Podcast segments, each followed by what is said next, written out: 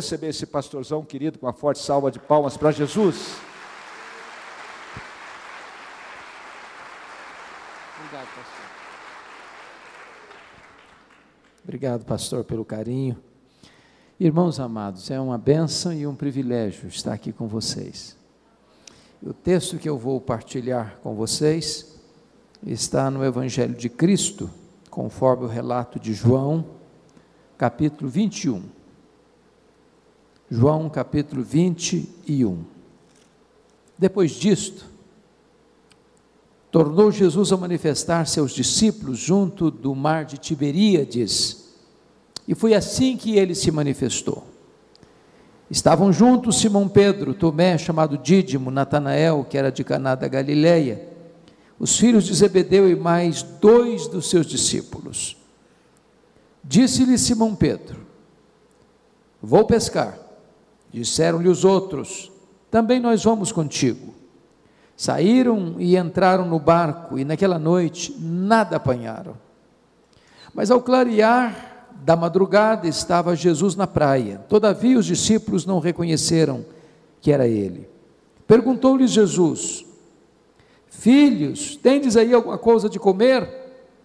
Responderam-lhe: Não. Então lhes disse: Lançai a rede à direita do barco e achareis. Assim fizeram, já não podiam puxar a rede, tão grande era a quantidade de peixes. Aquele discípulo a quem Jesus amava disse a Pedro: É o Senhor. Simão Pedro, ouvindo que era o Senhor, cingiu-se com sua veste, porque se havia despido, e lançou-se ao mar. Mas os outros discípulos vieram no barquinho, puxando a rede com os peixes, porque não estavam distantes da terra, senão quase 200 côvados, ou seja, aproximadamente 100 metros. Ao saltarem em terra, viram ali umas brasas, e em cima peixes, e havia também pão. Disse-lhes Jesus: Trazei alguns dos peixes que acabastes de apanhar. Simão Pedro entrou no barco e arrastou a rede para a terra, cheia de 153 grandes peixes, e não obstante serem tantos, a rede não se rompeu. Disse-lhes Jesus: Vinde, comei.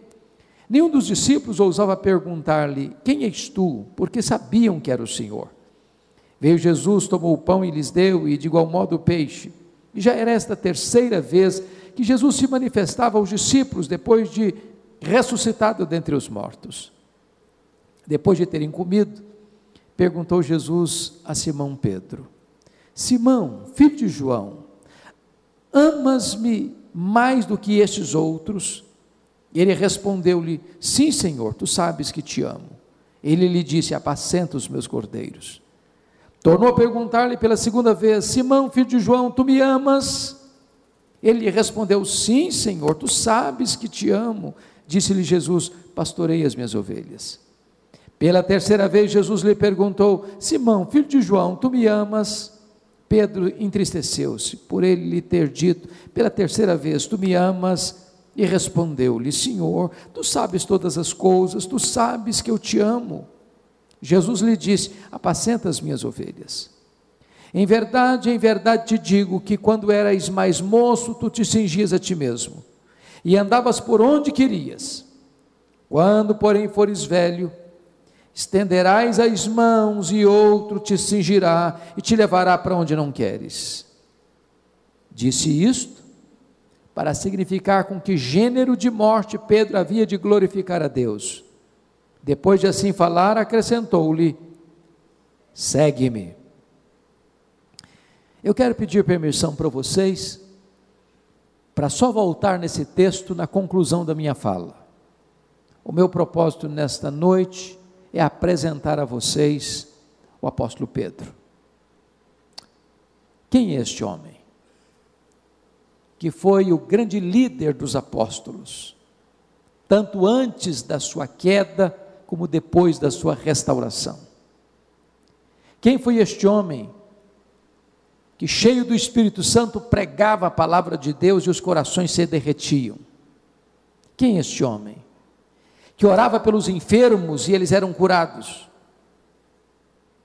Quem é este homem que não temia prisões nem açoites e enfrenta com bravura indobrável o sinédrio judaico? Quem é este homem?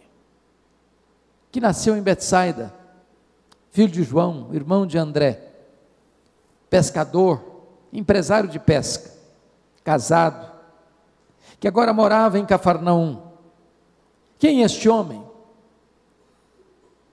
Que é um símbolo da raça humana, um símbolo do ser humano inconstante, de altos e baixos, capaz de fazer promessas a Jesus Cristo de fidelidade incondicional, para em seguida negá-lo covardemente. Quem é este homem? Que demonstrava bravura e em seguida revelava atroz covardia. Quem é este homem? Que fazia avanços tão céleres e dava marcha ré na mesma velocidade. Quem é esse homem? Esse homem está aqui nesta noite. Esse homem mora debaixo da sua pele. O sangue desse homem corre nas suas veias. O coração desse homem bate no seu peito. Você tem o DNA desse homem. Você é Pedro.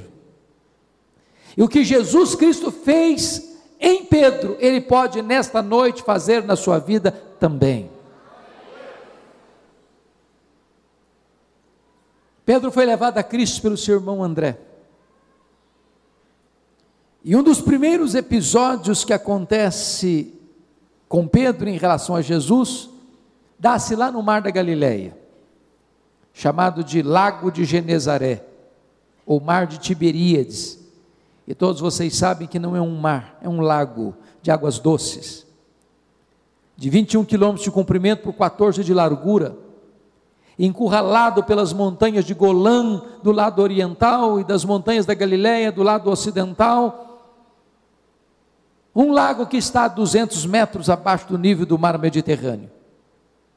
Diz a Bíblia que Jesus estava na praia, apertado pela multidão que o comprimia, e os discípulos, que então eram pescadores e nada haviam apanhado naquela noite, estavam lavando as redes, os dois barcos ancorados à praia, e Jesus vê um dos barcos, que era o barco de Pedro. E Jesus entra no barco de Pedro propositadamente e diz para Pedro: Afaste o barco, Pedro. Barco afasta o barco da praia e dali Jesus faz do barco o seu púlpito, da água o veículo da sua voz e ensina a multidão. Depois Jesus se dirige a Pedro e disse: Faze-te ao largo e lançai as redes para pescar. Ou seja, vá para o fundo, Pedro, e lance as redes para pescar. Embora o registro seja muito curto e lacônico, eu penso que deve ter tido um diálogo ali, mais ou menos assim. Eu acho que o Pedro disse para Jesus: Senhor, de pescaria entendo eu. Eu sou perito nisso. Essa é a minha profissão. O senhor bem sabe que peixe se pega de noite. E nós trabalhamos a noite toda e não pegamos nada. O mar não está para peixe hoje. Mas de repente acende-lhe na alma um lampejo de fé e ele diz: Mas sob a tua palavra eu lançarei as redes. Quando ele lança as redes, um cardume começa a pular naquelas redes, as redes começam a se romper, aquele barco não comporta o produto da pesca milagrosa, o outro barco precisa vir, e ambos os barcos ficam cheios de peixes, e quando Pedro percebe que não está apenas diante de um dia de sorte, ele larga para lá o barco, ele larga para lá as redes, ele larga para lá os peixes, entra na água, nada até a praia e chega diante de Jesus, se prostra aos pés de Jesus e diz: Senhor, afasta-te de mim, vai embora de mim, arreda-te de mim, eu não sou digno de estar na tua presença, eu sou um pecador. E Jesus olha para ele e diz: Pedro, pois a partir de hoje eu farei de ti um pescador de homens. Pedro abandona as redes, porque naquele momento ele tinha sido pescado pela rede da graça de Deus. Ele acompanha Jesus, ele segue Jesus. Mais tarde ele é chamado para ser um apóstolo de Jesus. Ele vê os milagres de Jesus, ele escuta os ensinamentos de Jesus. Quando Mateus 16 registra que Jesus está lá no extremo norte da Palestina, lá nas fraldas do Monte Hermon, lá onde nasce o Rio Jordão, lá no limite com o Líbano, lá em Cesareia de Filipe, quando Jesus faz uma enquete com seus discípulos perguntando assim: O que dizem os homens? ser o filho do homem. Em outras palavras, o que, que o povo está comentando a meu respeito? E os discípulos disseram: Senhor, o povo não sabe quem tu és. Uns dizem que tu és João Batista, outros dizem que tu és Elias, outros dizem que tu és Jeremias, outros dizem que tu és alguns dos profetas. O povo está numa total confusão a teu respeito. O povo não sabe nada a teu respeito. Eu acho que até hoje é assim mesmo. Então Jesus pergunta aos doze: E vós, quem dizeis que eu sou? E Pedro, que não suportava que ninguém falasse na frente dele, levantou-se em nome do grupo, diz: Tu és o Cristo, o Filho do Deus vivo. Talvez aguardando um elogio de Jesus, por precisão tão lúcida, por definição tão cirúrgica, tão clara de quem era Jesus. Mas Jesus diz para ele: Bem-aventurado és, Simão Barjonas porque não foram carne e sangue quem tu revelaram, mas o meu Pai que está nos céus. Em outras palavras, Jesus está dizendo para Pedro o seguinte: olha, Pedro, não pense que você sabe quem eu sou, porque você é mais espiritual do que os outros, porque você é mais inteligente do que os outros, porque você tem uma percepção mais aguçada do que os outros. Você só sabe quem eu sou, Pedro, porque o Pai me revelou para você. Porque se o Pai não tivesse me revelado para você, você também não saberia quem eu sou. E eu quero dizer para você nesta noite que você e eu não poderemos conhecer a Jesus a menos que o próprio Pai nos revele quem é o seu filho. Então Jesus se volta para Pedro e diz assim: E eu também te digo que tu és Pedro, e sobre esta pedra eu edificaria a minha igreja, e as portas do inferno não prevalecerão contra ela. Irmãos, aqui Mateus 16, 18, nós estamos diante de um dos textos mais importantes da Bíblia porque da sua correta interpretação depende o futuro do cristianismo. Eu pergunto a vocês: quem é essa pedra? Sobre a qual a igreja está edificada? Há três interpretações na história da igreja. A primeira delas é que Pedro é a pedra. Há uma frase muito conhecida no latim que diz assim: ubi Petrus ibi ecclesia. Onde está Pedro? Aí está a igreja. A segunda interpretação é que a declaração de fé de Pedro, tu és o Cristo, o Filho do Deus vivo, é a pedra sobre a qual a igreja está edificada. Mas a terceira interpretação, e eu creio que, se não todos, a vasta maioria de nós acredita e subscreve essa terceira interpretação, é que o próprio Jesus é a pedra sobre a qual a igreja está edificada. E o texto nos leva a essa conclusão. Se não vejamos. Na língua grega há um trocadilho que nós não conseguimos pegar bem no português. No grego está escrito assim: Tu és Petros, Pedro. E Petros, Pedro, é fragmento de pedra. Mas sobre esta pedra, pedra, eu edificarei a minha igreja.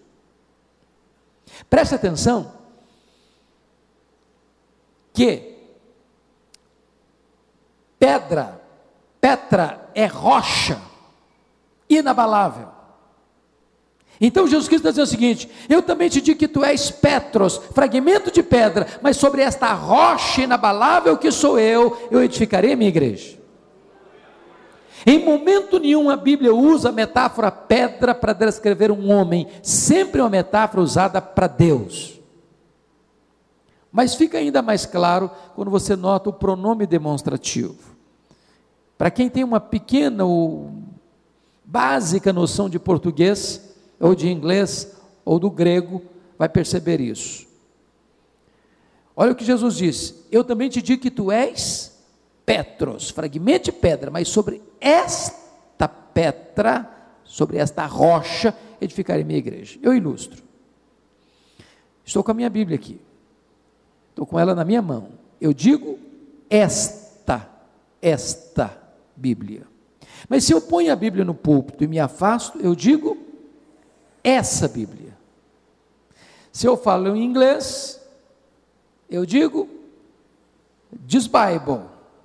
Se eu a coloco no púlpito e me afasto, eu digo that Bible. Jesus Cristo disse: Eu também te digo que tu és Petros, fragmento de pedra, mas não sobre essa, mas sobre esta pedra eu edificarei minha igreja. Se Pedro fosse a pedra, Jesus Cristo teria dito: Eu também te digo que tu és Petros, e sobre essa pedra eu edificarei minha igreja. Mas ele não disse isso, ele disse: Sobre esta pedra eu edificarei a minha igreja. De tal maneira que esse versículo retrata quatro verdades sobre Jesus. Primeiro, ele é o fundamento sobre o qual, sobre o qual a igreja está edificada. O apóstolo Paulo escreveu isso aos Coríntios, dizendo o seguinte: ninguém pode lançar outro fundamento além daquele que foi posto, o qual é Cristo Jesus. Quando Pedro estava pregando em Jerusalém, ele mesmo dizia: Eu não sou a pedra, não, a pedra é Jesus. A pedra que os construtores rejeitaram, essa pedra é Jesus. Segundo, Jesus Cristo está dizendo o seguinte: Eu sou o dono da igreja, eu edificarei a minha igreja. A igreja não é sua, a igreja não é minha, a igreja não é nossa, a igreja é de Jesus. Ele é o dono da igreja. Ele comprou a igreja com seu próprio sangue. Terceiro, ele é o edificador da igreja. Eu edificarei. Quem edifica a igreja é Jesus. Nós estamos cooperando com Ele, mas quem faz a obra é Ele, quem convence é Ele, quem, quem, quem salva é Ele, quem redime é Ele, quem perdoa é Ele, quem dá vida eterna é Ele, quem faz avançar a igreja é Ele. Quarto lugar, Ele é o protetor da igreja, e as portas do inferno não prevalecerão contra ela. Quem protege a igreja é o próprio dono, Senhor e cabeça da igreja, Jesus Cristo. Muito bem, irmãos. Depois que os discípulos entenderam quem era Jesus, note Mateus 16, a partir daí Jesus começa a ensinar para eles algo que não tinha ensinado até então. Abre como que um novo capítulo do seu ensino para os discípulos, dizendo o seguinte: olha, eu quero que vocês entendam uma coisa. É necessário que eu vá para Jerusalém e sofra muitas coisas nas mãos dos doutores da lei, dos escribas, dos sumos sacerdotes. É necessário que eu morra para ressuscitar no terceiro dia. E o Pedro, que acabara de elogiar Jesus, falando que ele era o Cristo, filho de Deus vivo, diz a Bíblia, chama Jesus à parte e começa a repreender a Jesus, diz: Senhor, compadece de ti, tem compaixão de ti mesmo, larga a mão desses pensamentos doentios, larga a mão desses pensamentos soturnos, pensa melhor, pensa em vida, some, foge desse caminho de cruz. E diz a Bíblia que Jesus olhou para ele e diz: arreda Satanás, és para mim causa de tropeço. Não cogita das coisas de Deus, apenas das coisas dos homens. Agora pense comigo isso, irmãos. Se Pedro fosse a pedra sobre a qual a igreja estaria edificada, a igreja estaria edificada sobre a areia movediça. Inconstante. Ao mesmo tempo que declara que Jesus é o Cristo, está sendo manipulado por Satanás. Agora vamos entender o que Jesus não disse. Primeiro, Jesus não disse que Pedro é Satanás. Não disse isso. Segundo, Jesus não diz que Pedro está possesso. Não disse isso. Terceiro, Jesus não mandou Pedro arredar. Não mandou. O que, que Jesus disse? Jesus disse: arreda Satanás. Satanás que estava sendo usado ali para tentar afastar Jesus da cruz. Satanás que estava tentando induzir Pedro a ser um, um tentador na vida de Jesus para afastá-lo do caminho do Calvário. Se nós não entendermos isso, sabe o que vai acontecer? A gente vai dizer assim: arreda Pedro, e o Satanás fica. Não, quem tem que arredar é Satanás. Pedro é discípulo, Pedro é apóstolo, em Pedro Jesus vai continuar investindo. Diz a Bíblia que seis dias depois, Jesus sobe um alto monte para orar e leva consigo Pedro, Tiago e João. Jesus ora, eles dormem. O que dá prazer em Jesus dá cansaço neles. E no topo daquela montanha, quatro milagres acontecem. Primeiro, Jesus é transfigurado na presença deles. O rosto de Jesus brilha como o sol, as vestes de Jesus brilham como a luz. Segundo milagre, Moisés e Elias aparecem em glória, falando com Jesus sobre a sua partida para Jerusalém, onde ele daria a sua vida por nós. Terceiro milagre, uma nuvem luminosa os envolve. Quarto milagre, de dentro da nuvem uma voz divina: Este é o meu filho, o meu eleito, a ele ouvi. Pois bem, quando Pedro vê esses milagres todos, diz a Bíblia que ele diz assim para Jesus: Mestre, bom estarmos aqui. Vamos fazer três tendas: uma será tua, outra de Moisés, outra de Elias. Mas diz a Bíblia que ele não sabia o que estava falando. Por que, que ele não sabia o que estava falando? Porque estava falando uma bobagem. Que bobagem!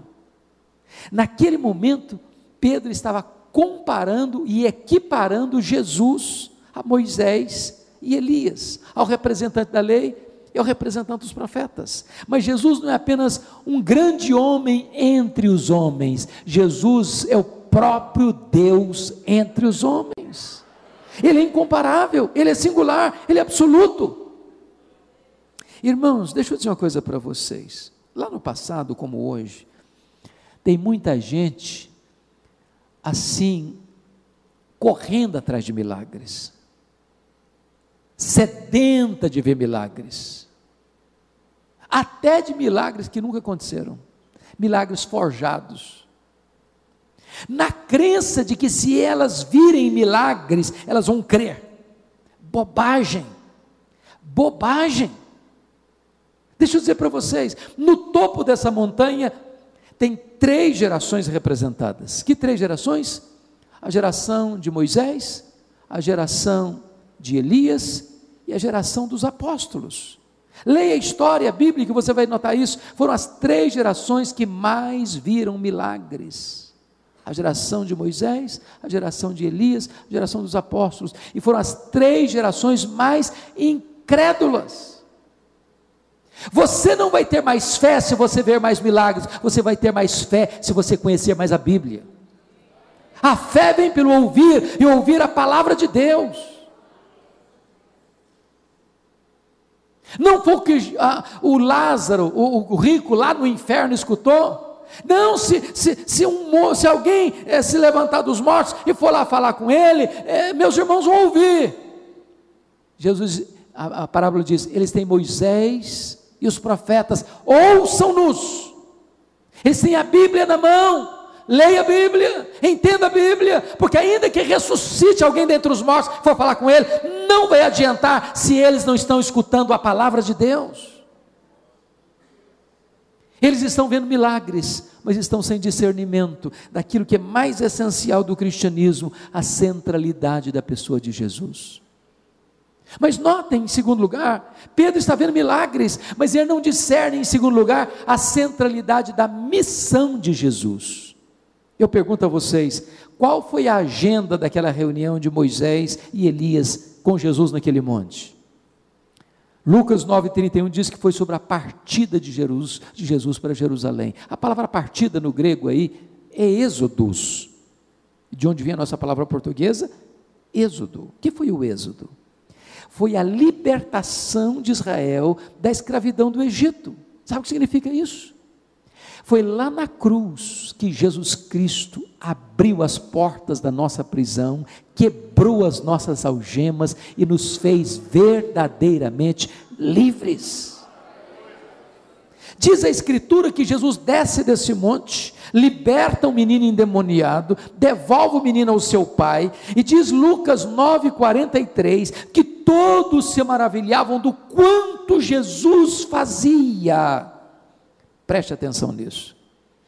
Jesus, quando vê esse entusiasmo todo do povo, ele percebeu que tinha uma tentação rondando no, no ar. Que tentação? Que tentação! Lembram quando ele multiplicou pães e peixes? Que a multidão quis fazer dele um rei? E ele mandou os discípulos sair dali, entrar no barco e ir para o outro lado, porque eles estavam tentando fazer de Jesus apenas um Messias político, terreno, para resolver os problemas só do aqui e do agora. Pois bem, os discípulos e a multidão estão ten sendo tentados pela mesma coisa, estão encantados com Jesus que faz milagres, que liberta endemoniado, que cura doente, que multiplica pão e peixe. É esse Messias que eu quero, é desse Messias que eu preciso para resolver meus problemas agora, do aqui e do agora. E diz Lucas 9,44 que quando os discípulos estão seduzidos também por isso, diz a Bíblia, Jesus diz assim para eles: fixai nos vossos ouvidos as seguintes palavras: o filho do homem vai ser entregue nas mãos dos homens para ser crucificado, para ressuscitar o terceiro dia. Sabe o que Jesus está dizendo? Não pensem em vocês que eu vou mudar minha agenda. Não pensem vocês que eu vou me submeter apenas ao desejo de vocês de ser um Messias político para resolver os problemas do aqui e do agora. É para a cruz que eu estou indo, é para a cruz que eu vou, porque é lá na cruz que eu vou abrir a porta do cativeiro, é lá na cruz que eu vou adquirir para vocês eterna redenção, é lá na cruz que eu vou realizar o grande projeto de Deus de perdoar vocês, de salvar vocês e dar a vocês a vida eterna. Eu não vou mudar a minha agenda, é para a cruz que eu vim e é para a cruz que eu estou indo. Agora leia Lucas 9,45. Eles, porém, não entenderam isto. Vendo milagres, mas não discernindo quem é Jesus, nem discernindo o que, Jesus quis ver fazer. A partir de Lucas 9,51, Jesus está indo para Jerusalém. Indo com tanta resolução que as pessoas liam isso no rosto dele fez uma viagem pela Galiléia e Pérea, um trabalho itinerante de evangelização, até que chegue em Jerusalém.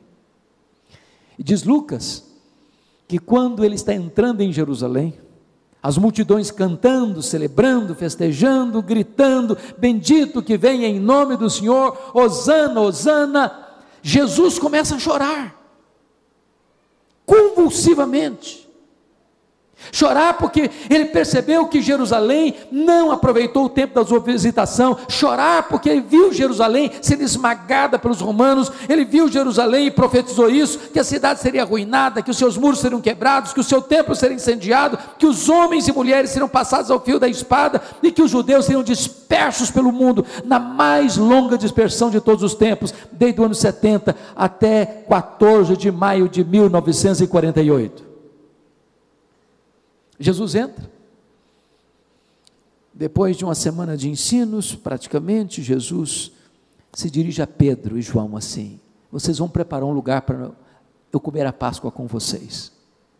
Jesus estava mergulhado na sombra da cruz. Quando eles se assentam ao redor da mesa na Páscoa, lá no cenáculo, sabe qual é o papo que rolou entre os discípulos? Quem de nós é o mais importante? Quem de nós tem mais prestígio? Quem de nós ocupará um lugar assim de posição mais elevada no reino? Enquanto Jesus estava ali para dar sua vida, eles estavam ali para discutir prestígio. E diz a Bíblia que Jesus os choca não com palavras, mas com atitudes. Jesus se levanta da mesa, se cinge com a toalha, pega uma bacia e começa a lavar os pés dos discípulos, até que chega na frente do Pedro. E eu acho que o Pedro arregalou os olhos e perguntou para Jesus: Tu me lavarás os pés a mim? Aí Jesus olha para ele e diz: O que eu faço agora, Pedro, você não está entendendo, você vai entender depois. Aí ele radicalizou: Nunca me lavarás os pés, nunca, eu não permitirei que tu te humilhes a esse ponto de ser um escravo, eu não aceito isso. E Jesus olha para ele e diz: Se eu não te lavar os pés, tu não tens parte comigo. Aí o Pedro, que era 880, disse: Senhor, então faz o seguinte: o senhor não lava só os pés, não, o senhor lava as mãos, o senhor lava a cabeça, o senhor me dá um banho completo. Aí Jesus, não, Pedro, agora é você que não está entendendo. Vocês já estão todos limpos, exceto o filho da perdição. O que precisa lavar é apenas os pés. Sabe o que Jesus Cristo está dizendo? Você, Pedro, já foi lavado pelo lavar regenerador do Espírito Santo. E esse banho é uma vez só que se toma. Ninguém é regenerado duas vezes. Agora, quem já foi regenerado, pelo lavar regenerador do Espírito Santo, precisa continuamente ser purificado pelo processo da santificação. Diz a Bíblia que ali no cenáculo Jesus falou do seu amor por eles, falou do céu, falou da casa do Pai, falou da segunda vinda, falou do derramamento do Espírito Santo, falou da paz, orou por eles, instituiu a ceia, cantou um hino. E agora ele desce do cenáculo rumo ao Monte das Oliveiras. Quando Jesus está descendo, ele diz assim para os seus discípulos: Nesta noite, todos vós vos escandalizareis comigo, como está escrito: ferirei o pastor e as ovelhas ficarão dispersas. E chegou para Pedro e disse: Pedro, Satanás vos requereu para peneirar vocês, como se peneira o trigo. Mas eu roguei por ti, Pedro, para que a tua fé não desfaleça. Quando tu te voltares para mim, Pedro, fortalece os teus irmãos. Aí o Pedro, cheio de si, cheio de autoconfiança, disse para Jesus assim: Senhor, eu acho que o senhor não me conhece bem. Ô Senhor, eu sou um cara batuta, a corda não rói do meu lado. Eu nem acredito que os outros aí, na hora que a coisa pegar mesmo, vão ficar firmes, não. Mas deixa eu dizer uma coisa para o senhor. Ainda que todos te deixem, eu jamais. Por ti darei minha vida. Estou pronto a ir contigo para a prisão e para a morte. E Jesus olha para ele e diz: Em verdade te digo, Pedro, que nesta mesma noite, antes que o galo cante, tu me negarás três vezes. E Jesus desce o Monte Sião, atravessa o Vale do Cedron, mergulha no sopé do Monte das Oliveiras, onde tinha um jardim chamado Jardim do Getsemane, prensa de azeite. E diz a Escritura que Jesus deixa oito dos seus discípulos para trás, pega Pedro, Tiago e João e diz: Vocês vêm comigo, vem comigo. Quando Jesus fica só com os três mais íntimos, ele abre o coração para eles e diz assim: A minha alma está profundamente triste até a morte. Ficai comigo vigiai comigo. E diz a Escritura que Jesus avança sozinho para o interior do jardim, e ele, sendo o Rei da glória, o Rei dos reis, o Senhor dos senhores, prostra com o rosto no chão, com o rosto em terra. E diz Hebreus 5,7 que ele oferece àquele que podia livrá-lo forte clamor e lágrimas, e ele ora e ele chora, e ele ora e ele chora, e ele ora e ele chora e diz: Pai, se possível, passe de mim este cálice, mas se não, seja feita a tua vontade. A pergunta é: que cálice era esse? Que cálice era esse? Será que era certeza de que os discípulos o abandonariam? Será que era a convicção de que ele seria preso de forma humilhante naquela noite? Será que era a certeza de que ele seria cuspido e esbordoado no sinédrio judaico? Será que era a convicção de que ele seria espancado, vilipendiado, humilhado, surrado lá no pretório romano? Será que era certeza de que ele carregaria aquela cruz pesada pelas ruas estreitas e cheias de gente de Jerusalém, debaixo dos apupos e vaias de uma multidão ensandecida? Será que era ser pregado naquela cruz, esticado naquele leito vertical da morte, sofrendo cãibra, sede, dor, por seis horas? E a resposta é mil vezes não. O que era esse cálice? Esse cálice era a santa ira de Deus, que devia cair sobre a sua cabeça e a minha cabeça. Este cálice era a consciência de Jesus que, sendo amado do Pai, gritaria da cruz: Deus meu, Deus meu, por que me desamparaste? Este cálice era a consciência de que ele, sendo santo, santo, santo, seria feito pecado por nós, sendo bendito, seria feito maldição por nós. Este cálice era a consciência de que ele carregaria no seu corpo, sobre o madeiro, os nossos pecados, e agradou ao Pai moê-lo.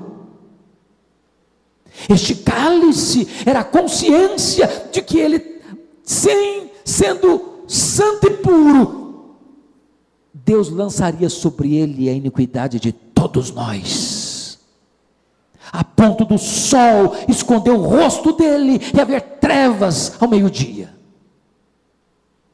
Diz a Escritura que depois desta batalha agônica, Jesus se volta para os discípulos, e eles estão dormindo. Aí Jesus nem acorda os três, não acorda só o Pedro.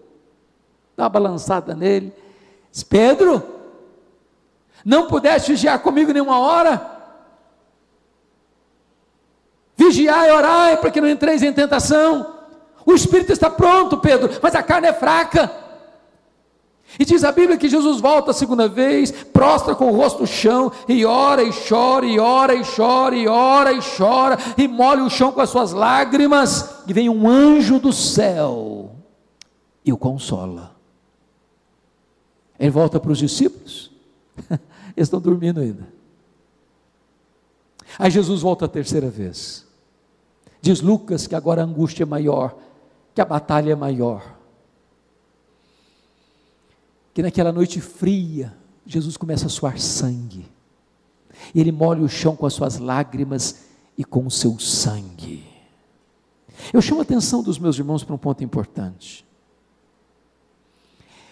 Aqui é o momento da grande batalha de Jesus. Nesse momento, o inferno reuniu todos os demônios e jogou em cima de Jesus o bafo do diabo. Aqui Jesus está angustiado de morte, porque a sua alma santa e pura está recebendo a totalidade do meu e do seu pecado sobre ele. Mas quando Jesus levanta desta oração, não tem mais angústia nele, não tem mais dor nele, você vai ver que a partir de agora você não vê mais um Jesus angustiado. Quando a turba chega para prendê-lo, diz João que ele perguntou: A quem buscais? Respondeu: A Jesus o Nazareno, pois sou eu. Todo mundo caiu por terra.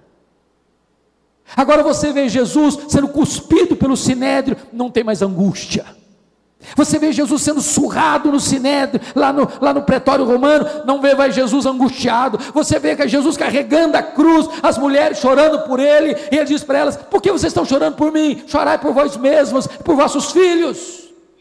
Você vê Jesus pregado naquela cruz, ele transforma aquela cruz num púlpito para proferir gloriosas mensagens de salvação e esperança.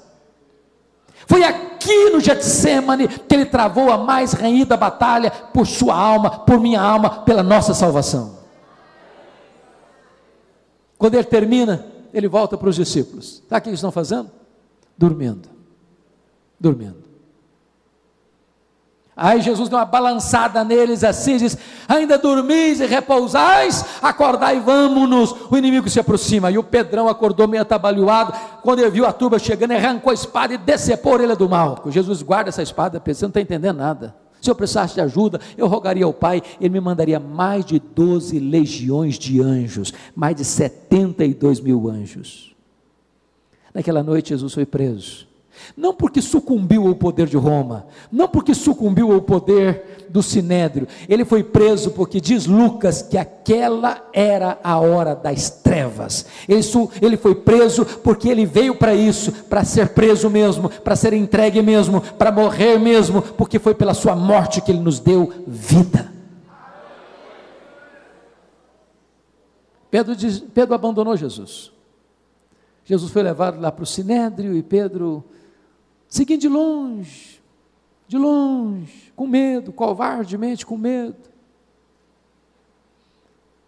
Está acompanhado de João, já era meio aparentado do sumo sacerdote, conseguiu entrar lá no pátio da casa do sumo sacerdote, onde Jesus está sendo cuspido, interrogado, falsas testemunhas. Tinha um braseiro lá no pátio. Estava frio à noite. Pedro ficou de frente do fogo. Quando passa uma criada e diz assim: Tu és um dos dele. E diz a Bíblia que Pedro negou, dizendo: Eu não sei o que dizes. Aí ele sai lá do pátio, vai para o alpendre. Passa outra criada e diz, comentou assim perto dele para as pessoas: aquele ali é um discípulo dele. E diz a Bíblia lá em Mateus 26, 72, que Pedro agora não só nega, ele jura, diz, eu juro que eu não conheço esse homem. Aí diz a Bíblia que chegaram outras pessoas, porque ele mesmo nessa hora estava falando, falando, falando, o sotaque galileu dele era indisfarçável. Ah, o teu modo de falar, Galileu, prova que você é discípulo dele. E agora diz a Bíblia que ele que tinha negado e jurado começa a blasfemar, a falar impropérios, falar palavrão. Eu não sei o que vocês estão falando, eu não conheço esse homem, me deixem em paz. Nessa hora o galo cantou, acordando a consciência de Pedro. E nesse momento Jesus crava o olhar em Pedro e diz a Bíblia que ele caiu em si e começou a chorar amargamente e saiu dali, talvez chutando as pedras no meio daqueles olivais naquela noite. Naquela quinta-feira à noite, Jesus foi cuspido. Pedro não está lá. Na sexta-feira de manhã, o Sinédrio se reuniu para tentar dar legalidade àquela reunião ilegal da quinta noite, para formular duas acusações contra Jesus: blasfêmia contra Deus, conspiração contra César. Pedro não está lá. Na sexta de manhã levaram Jesus para o pretório romano e Pilatos o condenou à morte, morte cruz, mesmo contra a sua consciência, e Pedro não está lá. Jesus sai carregando aquela cruz pesada pelas ruas de Jerusalém. Pedro não está lá. Para ajudar Jesus a carregar a cruz, um outro Simão teve que fazer isso. Nove horas da manhã, Jesus é crucificado no topo daquele monte da caveira. Pedro não está lá. Seis horas de sede, de cãibra, de dor. Pedro não está lá. Três horas da tarde, Jesus morre, entrega o seu espírito ao Pai. Pedro não está lá sequer para oferecer a ele um sepultamento digno. Chega o sábado, o silêncio da morte. Pedro não está lá. Domingo bem cedo, as mulheres vão ao sepulcro. Pedro não está lá. Quando elas chegam, uma surpresa. O túmulo está aberto. A pedra foi rolada. O túmulo está vazio. Jesus venceu a morte, ele quebrou o espinho dorsal da morte, ele matou a morte e venceu a morte e ressuscitou. E o anjo pergunta para as mulheres: O que que vocês estão fazendo aqui, procurando entre os mortos aquele que está vivo? Ele não está mais aqui, ele ressuscitou.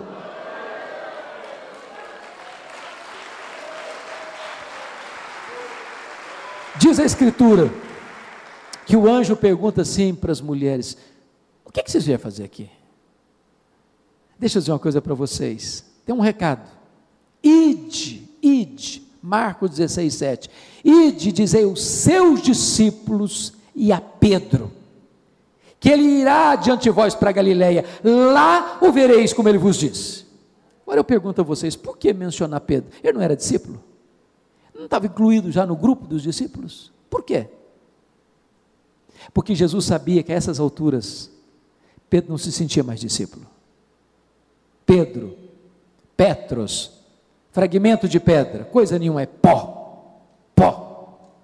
Negou seu nome, negou sua fé, negou seu apostolado, negou seu Senhor. Ele já não se sentia mais discípulo. Pedro já tinha desistido de tudo, Pedro já tinha desistido de Jesus, mas Jesus não tinha desistido de Pedro. Eu quero dizer para você nesta noite que Jesus não desiste de você, apesar das suas quedas, apesar dos seus fracassos, apesar dos seus deslizes, apesar dos seus desvios, apesar da sua fraqueza, da sua covardia, Jesus não abre mão da sua vida. Agora pense comigo, como é que foi aquela caminhada de Jerusalém para Galileia? Mais de 100 quilômetros a pé. Eu penso que cada passada que Pedro dava era uma fisgada na alma, era uma martelada na consciência. Eu acho que ele deve ter pensado assim: Jesus vai me quebrar um meio, ele vai arrebentar comigo. Ele vai botar o dedo no meu nariz e dizer que eu sou um covarde, que eu sou um desertor, que eu sou um fracassado, e eu sou mesmo. Quando ele chega na Galileia, diz João 21 que Jesus não está lá. Aí diz João 21, 3 assim: ele diz para os seus colegas: Eu vou pescar. Porque ele era um líder, os outros disseram: Nós vamos contigo. Nota de rodapé aqui. Ore pelos líderes da sua igreja. Porque um líder nunca é neutro. Um líder é uma bênção ou é uma maldição. Porque liderança, sobretudo, influencia. Porque ele era um líder, os outros disseram: Nós vamos contigo. Mas o que significa eu vou pescar? Será que era uma higiene mental? Será que era apenas para ganhar um troco? Não. Quando Pedro dizia eu vou pescar, estava dizendo o seguinte: fim de linha para mim. Acabou meu projeto de vida, acabou meu sonho de discipulado, acabou meu projeto de ser um apóstolo, acabou meu projeto de ser um apóstolo de Jesus, acabou. Eu vou voltar para as redes, eu vou voltar para a pesca, eu vou voltar para o passado, eu vou retomar minha vida antiga. Acabou. Sabe o que, que aconteceu? Naquela noite, eles não pegaram nenhum lambari, nenhum lambari. O homem que se afasta de Deus, nem para pescador serve mais. Estão voltando, já no raiar do dia, alta madrugada, está clareando, com as redes vazias, com a alma cheia de dor. Quando tem um personagem andando lá na praia que eles não sabem quem é, e esse personagem desconhecido, vendo o barco chegar a 100 metros da praia, gritou cá da praia para eles: covardes! Foi assim? Não. Filhos para um bando de desertores, para um bando de covardes, para um bando de traidores, para um bando de gente que abandona, para gente que foge covardemente. Ele grita: Filhos, filhos. Tem nessa única palavra mais de uma tonelada de graça. Filhos. Tens aí alguma coisa de comer? Eles responderam: Não.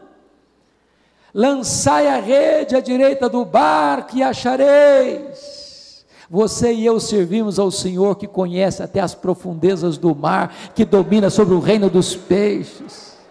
Quando eles lançam a rede à direita do barco, 153 grandes peixes começam a pular nas redes. As redes não se rompem porque eram emprestadas, Jesus não queria que eles tivessem prejuízo. E o João diz para Jesus assim: É o Senhor, Pedro. Ele chegou, Pedro, ele está aqui, Pedro. Você sabia que Pedro põe a sua roupa, não há nada, entra na água nadando 100 metros, coração acelerado e pensando: Ele vai me quebrar, ele vai me humilhar, ele vai arrebentar comigo, ele vai dizer que eu sou um covarde, ele vai dizer que eu sou um desertor. Quando eu chego, uma surpresa de um braseiro em cima da praia, com pão e com peixe. Por que aquele braseiro? A palavra braseiro só aparece duas vezes no Novo Testamento, só duas vezes. Foi onde Pedro negou Jesus e onde Pedro foi restaurado por Jesus. Foi Jesus quem montou aquele braseiro ali, sabe para quê? Para para restaurar a cena do crime. Para tratar da memória de Pedro, para curar a psique de Pedro para curar o mundo interior de Pedro, para dizer para Pedro o seguinte: Pedro, exatamente na geografia que você caiu, Pedro, eu quero restaurar você, exatamente na mesma circunstância, Pedro, que você fracassou, eu quero colocar você de pé, exatamente, Pedro, onde você me negou, eu quero que você confesse quem eu sou, Pedro. É aqui que eu quero mostrar para você, Pedro, que a minha graça é maior do que o seu pecado. Jesus deu para eles de comer, Jesus os aqueceu. Depois, então, a Bíblia diz que Jesus chegou para Pedro e perguntou assim: Simão, filho de João, tu me amas mais do que esses outros? Estranho, não? Por que amar mais? Não bastaria amar igual? Que Jesus perguntou se ele amava mais do que os outros? Lembram lá quando Pedro disse: Senhor, ainda que todos te deixem, eu jamais? Sabe o que Pedro estava dizendo lá atrás? Senhor, eu te amo mais do que os outros. Eu sou mais crente do que os outros, eu sou mais espiritual do que os outros, eu sou mais fiel do que os outros. Jesus está perguntando para Pedro: Pedro, você ainda pensa o mesmo a seu respeito? Você ainda tem esse autoconceito a seu respeito? Você ainda acha que você é melhor do que os outros? Você ainda acha que você é mais espiritual do que os outros? É isso que você ainda continua pensando a seu respeito, Pedro? Pedro respondeu: Senhor, tu sabes todas as coisas, tu sabes que eu te amo. Então, apacenta os meus corteiros. Aí Jesus perguntou a segunda vez, mas não pergunta se ama mais, não, só pergunta se ama. Pedro, tu me amas? Sim, Senhor, tu sabes que eu te amo. Então pastorei as minhas ovelhas.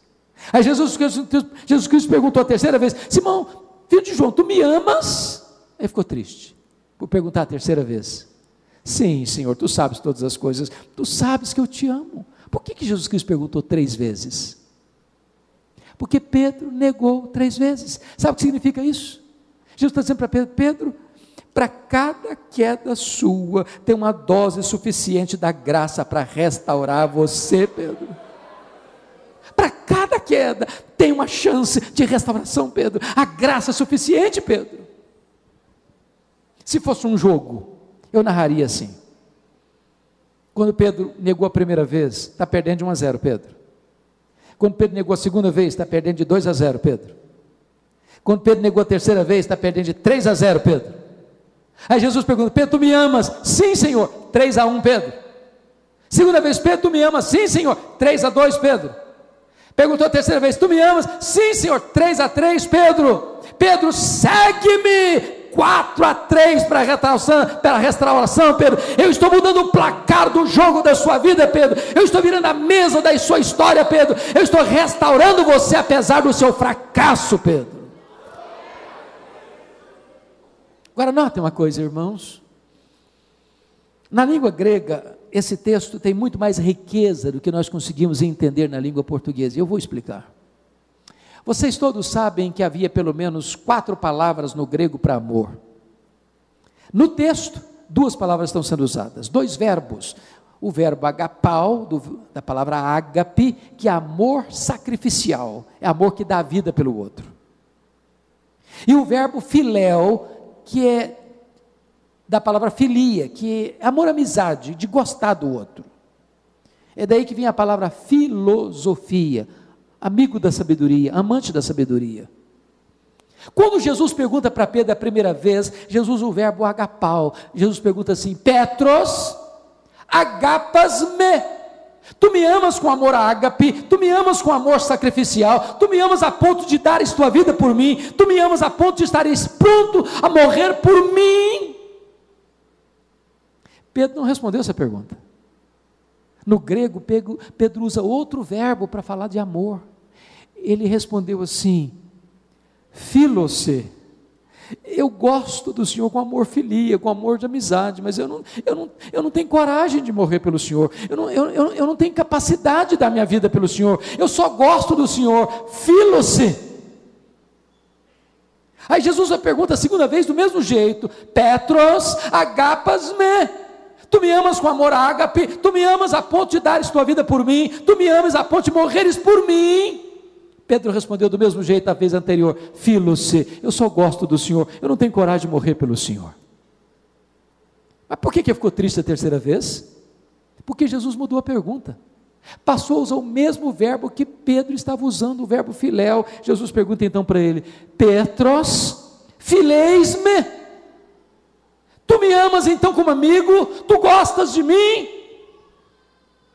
Pedro se entristeceu, e respondeu do mesmo jeito: Filho, se eu só gosto do Senhor, mas eu não tenho coragem da minha vida pelo Senhor. Lição aprendida. Quando Pedro, confiando em si, disse Jesus: Eu estou pronto a ir contigo para a morte, eu te amo a ponto de morrer por ti, ele negou Jesus.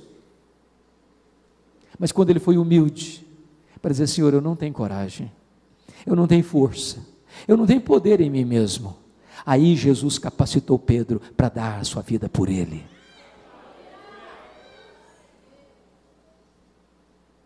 A partir daqui, irmãos, Pedro é um homem de Deus, porque Jesus restaura Pedro, mas Jesus restaura mais, Jesus restaura o ministério de Pedro. Apacenta os meus cordeiros, pastoreia as minhas ovelhas, apacenta as minhas ovelhas. Eu fico pensando, Querido Gerson, se nós estivéssemos lá, numa comissão para restaurar o Pedro, o que, que nós faríamos? Talvez a gente dissesse assim para o Pedro: Pedro, você vai ficar um ano de banco, meu filho, só para você refletir o que você fez. Ah, talvez a gente dissesse assim: Ô Pedro, você vai ter que fazer uma reciclagem teológica. Vou dar para você 10 livros de teologia para você fazer um resumo e me trazer o resultado da sua pesquisa. Ou talvez você sou Pedro, você está meio confuso, filho, você está meio inconstante emocionalmente, você tem que ir para um psicólogo, você tem que frequentar um analista, você tem que dar uma trabalhada no seu mundo interior. Jesus não fez nada disso. Só perguntou uma coisa: Tu me amas? Tu me amas? Tu me amas, porque se você ama Jesus, tem esperança para você. Se você ama Jesus, tem recomeço para o seu ministério. Talvez você que veio aqui hoje já serviu a Deus, já foi um líder na igreja de Deus, já foi um ministro de Deus, e você está desanimado, você já estarilhou suas armas, você já pensou em desistir, você já está retrocedendo, voltando para suas redes antigas, pois hoje Jesus está aqui para levantar você e restaurar o seu ministério. A partir daqui, Pedro é um homem de oração. A partir daqui, Pedro é um homem cheio do Espírito Santo. A partir daqui, Pedro se levanta e enfrenta o sinédrio, enfrenta a cadeia, enfrenta a açoite, enfrenta a prisão. A partir daqui, Pedro não tem mais medo da morte. A partir daqui, Pedro levanta e prega a palavra, e os corações se derretem. A partir daqui, Pedro ora pelos enfermos, eles são curados. A partir daqui, Pedro impõe as mãos sobre uma morta e ela ressuscita. A partir daqui, Pedro é um homem cheio de Deus, cheio do Espírito Santo. Mas agora confira o verso 18 comigo. Aí Jesus chega para ele e diz assim: Pedro, deixa eu dizer uma coisa para você. Preste atenção, versículo 18: Em verdade, em verdade te digo, que quando eras mais moço, tu te cingias a ti mesmo e andavas por onde querias. Quando, porém, fores velho, estenderás as mãos e outro te pregará, e outro te cingirá te levará para onde não queres. Mas o que significa isso? Jesus explica no verso 19: Disse isto para significar com que gênero de morte Pedro havia de glorificar a Deus. Sabe o que, aconteceu? 17 de julho do ano 64, uma tragédia acontece. A cidade de Roma, capital do império, é incendiada. Os historiadores dizem que foi o próprio Nero que fez isso. Sete noites, seis dias de incêndio. 70% da cidade de Roma destruída. Dos 14 bairros, 10 deles foram destruídos. Os quatro bairros restantes, densamente povoados por judeus e cristãos, dão a Nero um álibi para botar a culpa do incêndio de Roma nos crentes. Começa uma brutal perseguição faltou madeira para fazer cruz, tamanha quantidade de crentes crucificados. Os crentes serão amarrados nos postes, queimados vivos para iluminar as noites de Roma. E nessa perseguição atroz, Paulo e Pedro foram apanhados. Paulo era um cidadão romano, tinha determinadas regalias. Se fosse hoje, diríamos que tinha direito à cela especial mesmo condenado à morte, a sua morte foi rápida, foi degolado. Porque o degolado passou a espada, acabou, não tem mais sofrimento. Mas Pedro era um cidadão comum. E a pena de morte dos romanos para o cidadão comum era crucificação.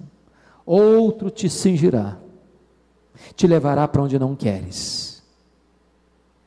Aqui cessa a Bíblia porque não há registro bíblico disso, mas a história nos relata isso. Que quando os algozes levaram Pedro para ser executado, para ser crucificado, ele disse para os seus executores: Eu não sou digno de morrer como meu Senhor, crucifiquem-me, mas crucifiquem-me de cabeça para baixo. E com esse gênero de morte, ele glorificou a Deus.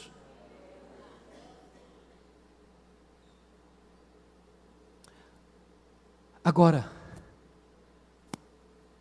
o que que estava no coração desse homem já velho, caminhando para o martírio?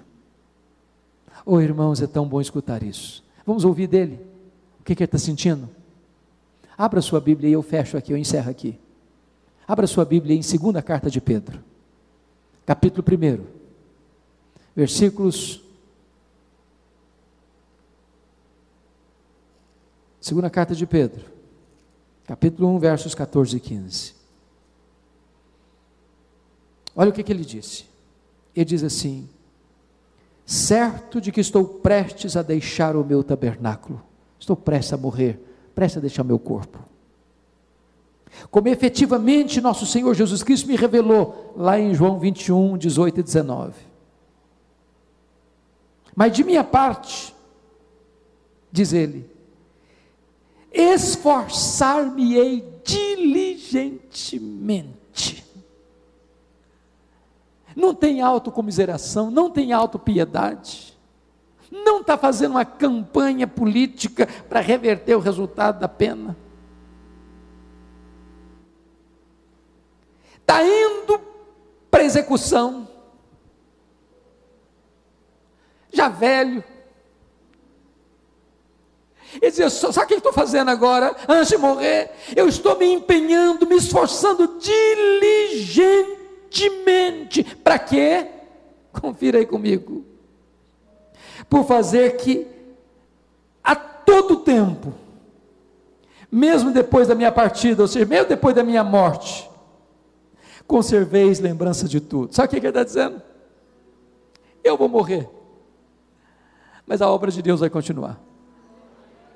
O pregador passa, mas a mensagem fica. O obreiro morre, mas a obra avança. O pregador silencia sua voz e morre, mas a palavra de Deus é eterna. O que é importante não é o homem, o que é importante é o Evangelho, o que é importante não é o pregador, o que é importante é a mensagem do Evangelho, e essa vai ficar. E o meu interesse é que depois que eu morrer, o meu ministério continue impactando o coração de vocês, e vocês continuem lembrando de tudo aquilo que eu preguei para vocês. Mas sabe o que, que me choca e me impressiona para encerrar?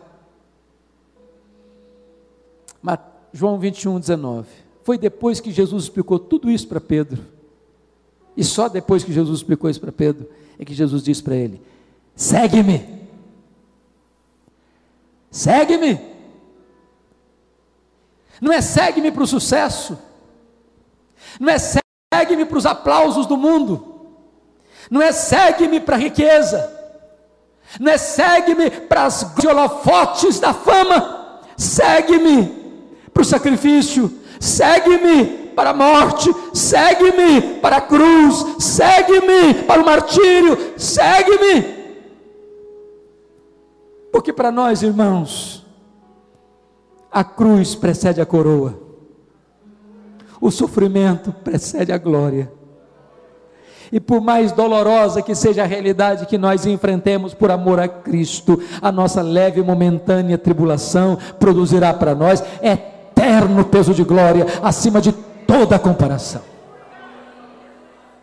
Que Deus nos ajude a viver esse cristianismo viril, robusto, que caminhemos para glorificar a Deus, tanto na vida quanto na morte. Curva sua fronte, por favor. Feche seus olhos.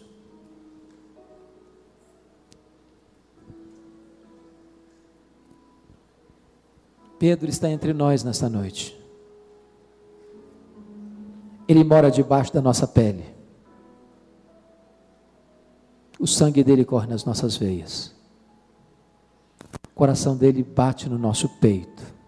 Nós somos Pedro. Mas mais importante é que Jesus está aqui. E está aqui para levantar os Pedros caídos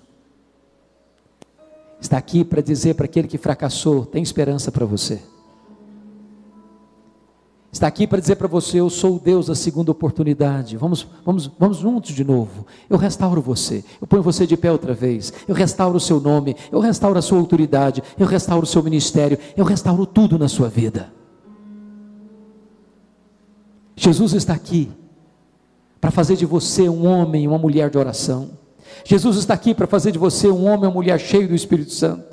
Jesus está aqui para usar a sua vida poderosamente nas suas mãos e preparar você para uma grande obra. Jesus está aqui para preparar você, inclusive para morrer por Ele, para que pela sua morte você também glorifique a Deus. Se você quer que eu ore em seu favor, aí onde você está, fique de pé, eu quero orar por você nesta noite.